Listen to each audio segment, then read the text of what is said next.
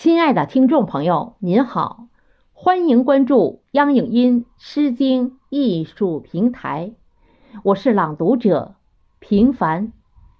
今天我分享的作品是《雨天》，作者孙月龙，请您欣赏。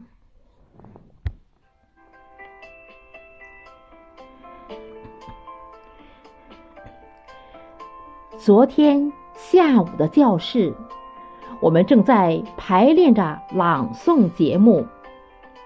三十几个孩子的渴望，都在黑色的瞳孔里跳舞。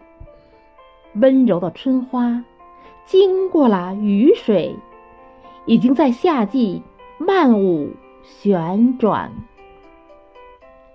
那冒充豁达顽皮的傻笑。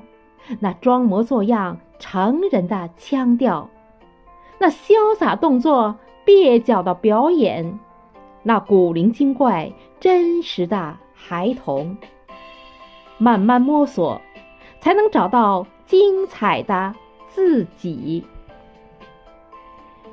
上课的时候下雨了，我突然想起，在大漠深处。久未喝水的生物，在荒凉高岗；久未喝水的古墓，在黄土高坡；久未喝水的禾苗，在褐色梁山；久未喝水的仙树。人生的成长，有时就是这样。